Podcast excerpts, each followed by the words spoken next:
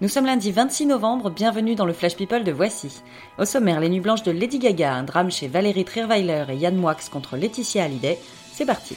Bonjour. Qu'est-ce que c'est, Carl Qu'est-ce que- qu'est-ce qui se passe? Je n'aime pas dire du mal des gens, mais effectivement, elle est gentille.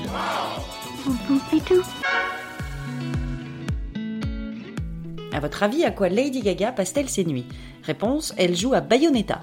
Alors c'est un jeu vidéo dans lequel une sorcière doit tuer des démons avec ses cheveux, entre autres, et Gaga en est totalement dingue. Elle peut jouer jusqu'à 4 heures du match, jusqu'à en avoir mal aux mains pour passer un chapitre.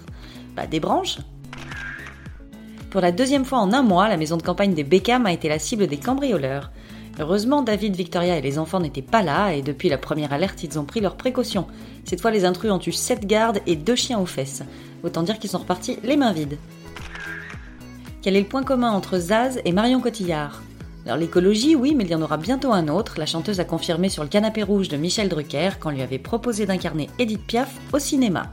On lui souhaite bonne chance, mais pour l'Oscar, elle arrive un peu tard.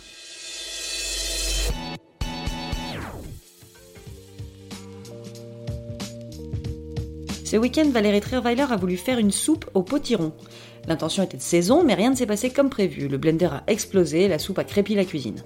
Résultat, elle a appelé son fils Léonard à la rescousse, il a débarqué le lendemain avec les légumes du marché pour lui faire sa soupe. Ça aide d'avoir un fils cuistot. Jean-Pierre Foucault est un petit vénard. L'animateur vient de fêter ses 71 ans et il a soufflé ses bougies à l'île Maurice entouré de 30 sublimes jeunes femmes. Alors oui, c'est un peu le paradis, mais Jean-Pierre est d'abord un professionnel, il était là-bas pour le boulot. Il apprend juste à connaître les prétendantes à Miss France 2019. Et c'est pas tous les jours du gâteau non plus. hein. Dans les terriens du samedi, Yann Moix s'est payé Laetitia Hallyday en frontal. Le chroniqueur remet en doute l'explication qu'elle donne au testament de Johnny, qui aurait décidé de tout lui léguer après la disparition du vol MH370 de la Malaysian Airlines. Or, Moix pointe que le taulier a vu le notaire 5 jours avant l'accident. Alors, Johnny visionnaire ou Laetitia mythomane? C'est tout pour aujourd'hui, on se retrouve demain pour un nouveau Flash People. D'ici là, passez une bonne journée.